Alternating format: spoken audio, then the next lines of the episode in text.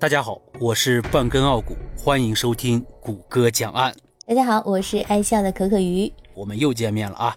上回啊，精讲完劳荣枝和法子英在江苏常州犯下的那起绑架抢劫案，你不是表示不太过瘾吗？谷歌，我这人呐，最善解人意了，所以今儿个呀，再和你聊一聊他们在安徽合肥犯下的那起案子。好的呀，这起比上一起。过瘾多了，嗯，拭目以待，来吧。你如果感到不适的话，记得及时叫停我啊。我及时拔耳机，及时跑人。好，一九九九年七月，合肥市三九天都歌舞厅新来了一位跑场的小姐，名叫沈灵秋，二十四岁，自称是来自江苏江浦县。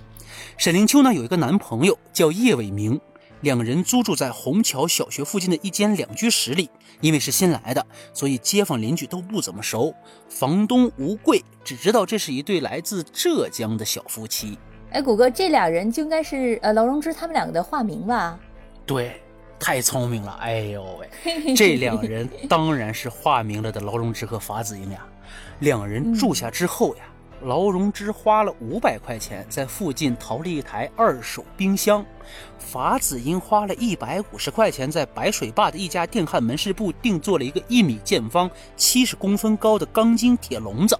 这一切准备就绪之后，就开始物色新的作案目标了。等一下，铁笼子和冰箱，他们是要把人关起来吗？铁笼子就是关人用的呀，那冰箱呢？那就只能放尸体了吧？哎呀，鸡皮疙瘩都起来了！放肉，放肉！天哪，放肉的地方啊！劳荣枝上了几天班之后呀，就物色到了一位名叫殷建华的个体老板。殷建华呢，也算是年轻有为了，只有三十七岁。前几年从国企出来，到深圳下海创业，最近刚回合肥，自己还开了一家小公司。殷建华是三九天都歌舞厅的常客，每次来都会翻沈灵秋的牌子，而且出手特别阔绰，兜里经常揣着华子。劳荣枝找准目标后，每次回家都会把殷建华的情况汇报给法子英。我就是说，他是非常中意这位，就是咱们这位劳荣枝了，对吧？看来经常去翻他的牌子。对，这已经给自己埋下祸了。他还什么都不知道，才三十七岁。哎呀，七月二十一号这天晚上，殷建华再次来到了三九天都，表示想带劳荣枝出去过夜。哎，这哪行啊？人家劳荣枝是卖酒不卖身的，况且领班也不会同意的。哎，而且法子英后来到案还说啊。呃，他不想让劳荣枝卖淫挣钱，哎，只想用这种方式来找作案目标而已。就是说，他并不想让他卖身，其实他只是作为一个仙人跳的诱饵，对吧？说了你就信呐？你真信呢？暂且一信吧。哎呦喂，我的鱼啊，你太单纯了。好吧，好吧。但是，但是这劳荣枝呀，还私下偷偷的和这个殷建华就约定，让殷建华第二天一早到出租屋找他。殷建华哪知道色字头上有把刀啊？七月二十二号一早，趁妻子刘敏出门上班，就颠颠的过去了。一进门，一头就撞到了法子英的刀口上。法子英说：“坐下，动我就宰了你。”然后殷建华就被关进了那笼子里，上锁之后，又用铁丝紧紧地扎住了笼门。又见这熟悉的铁丝了，天哪！那二十年都没好的那个，真的是，这玩意儿平时是个好工具，勒在人身上真是疼。所以说，他就像一个动物一样被关进铁笼子里了，对吧？对。那法子英就和殷建华说呀：“我就是吃绑架这碗饭的。”然后还掏出了自制的手枪，开口就要二十万。哎，不对，二十万太少了，我要三十万。这殷建华一看法子英这德行，就想啊，这货不是有什么大病吧？法子英看见殷建华态度犹豫，就说：“我可是杀过人的，你信不信？”殷建华就不吱声。法子英就说：“说一千道一万，你就不怕呗？你等一等，我做给你看。你说这法子英他咋做，这殷建华才能信呢？他不会上街去随便找个人回来杀了吧？”呃，要么就是把自个儿捅两刀，是吧？要不再扎两刀饶龙之，那也不可能。对呀，你这里边有答案。我告诉你啊，他随后呢就来到了六安路木工市场，找到了刚来合肥摆摊没几天的木工陆中明，说家里不是吧？等等，不是吧？嗯真的去找了一个人啊？对，说家里有木工要做，就把这个木匠陆中明骗回了家。这陆中明啊，他老家是长丰县的啊，离合肥呢也就是二十多公里。家里有两儿一女，老大七岁，老二四岁，老小啊才两岁。农闲的时候呢，他就进城打工；农忙的时候就回家帮老婆插秧、种田啊。陆忠明在外打工的时候，他老婆朱大红只能通过传呼机和他联系。这次出来，他就是给他家老大来筹学费的。陆忠明跟着这法子英一进门，就看见了被关在笼子里的殷建华。他一看不对，转身就要走，这还能走得了吗？我他也太可怜了吧！家里就这么个情况，出来打工，嗯，就撞人刀口上了。我这什么命运啊！我真的是哇，太这法子英用刀一把就顶在了陆中明的胸口，任务没完成就想走，就说：“哎，动我就宰了你。”然后用绳子反绑住陆中明的双手，叫劳荣枝把殷建华带了出来。陆中明一看，我还有人，就挣扎着从地上爬起来，大声的喊救命。法子英二话没说，上去就给陆中明肚子上来了一刀，然后又狠狠的在脖子上砍了一刀。委婉点说，就剩一点皮连着肉了。惨！我我是觉得他特别的冤，他我他不就出来打个工吗？然后什么伤天害理的事儿也没做啊。那你说那几位他仙人跳的那几位啊，他起码还是呃都是家里有老婆，呃出来是吧？鬼混吗？嗯，对，出来鬼混的。那这么一个老实巴交的人，他招谁惹谁了？哎，我招谁惹谁了？就干过这么几刀，还一刀差点给削了手。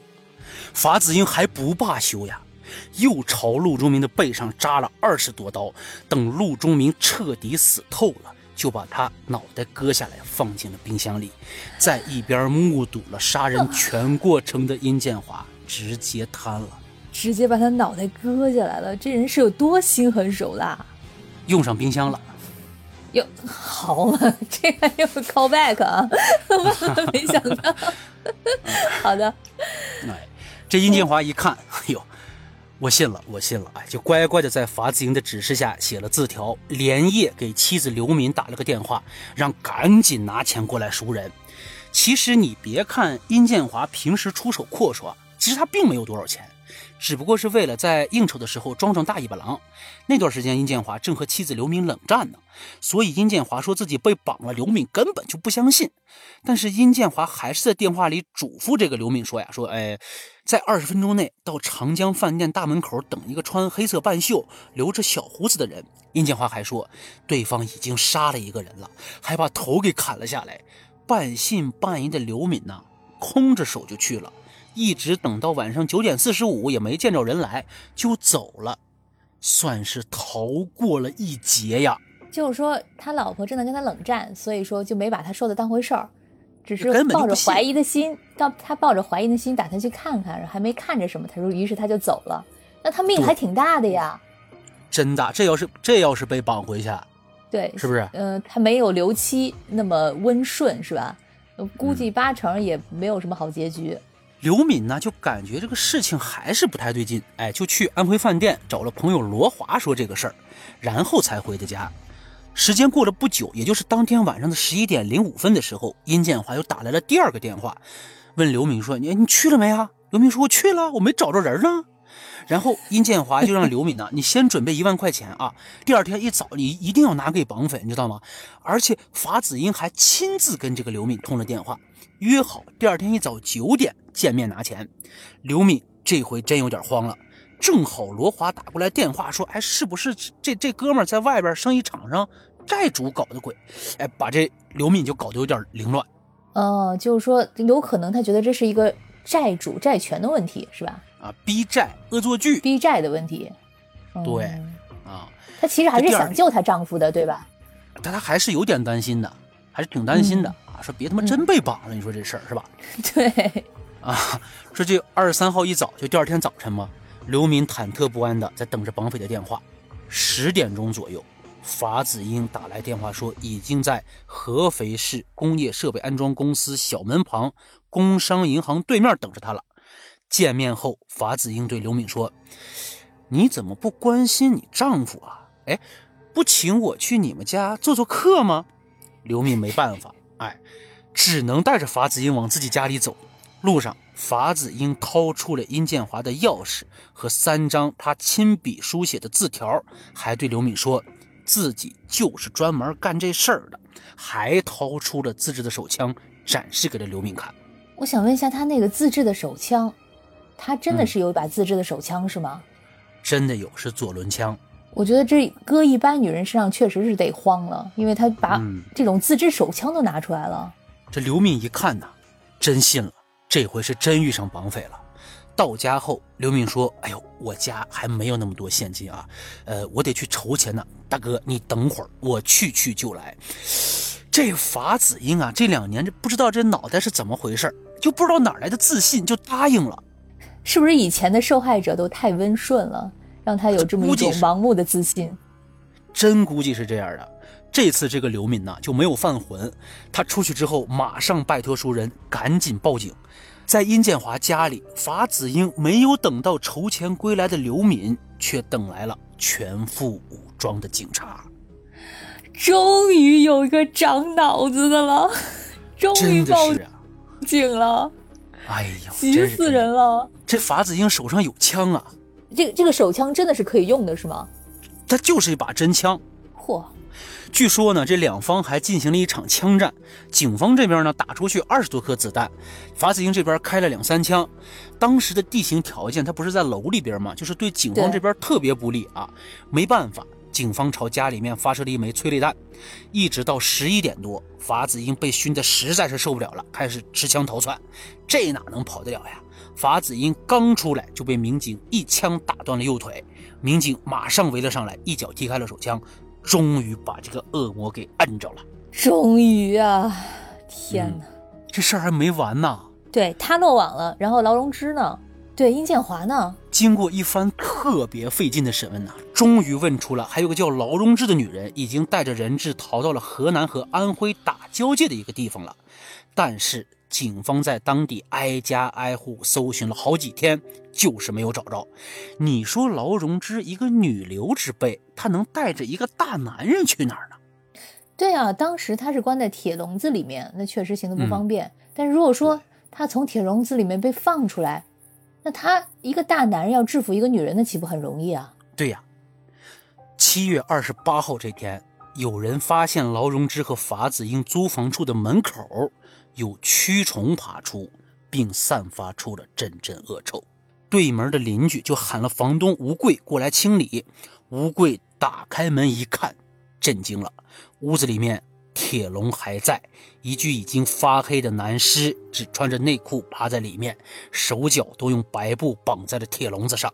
吴贵一看，这马上就报了警啊！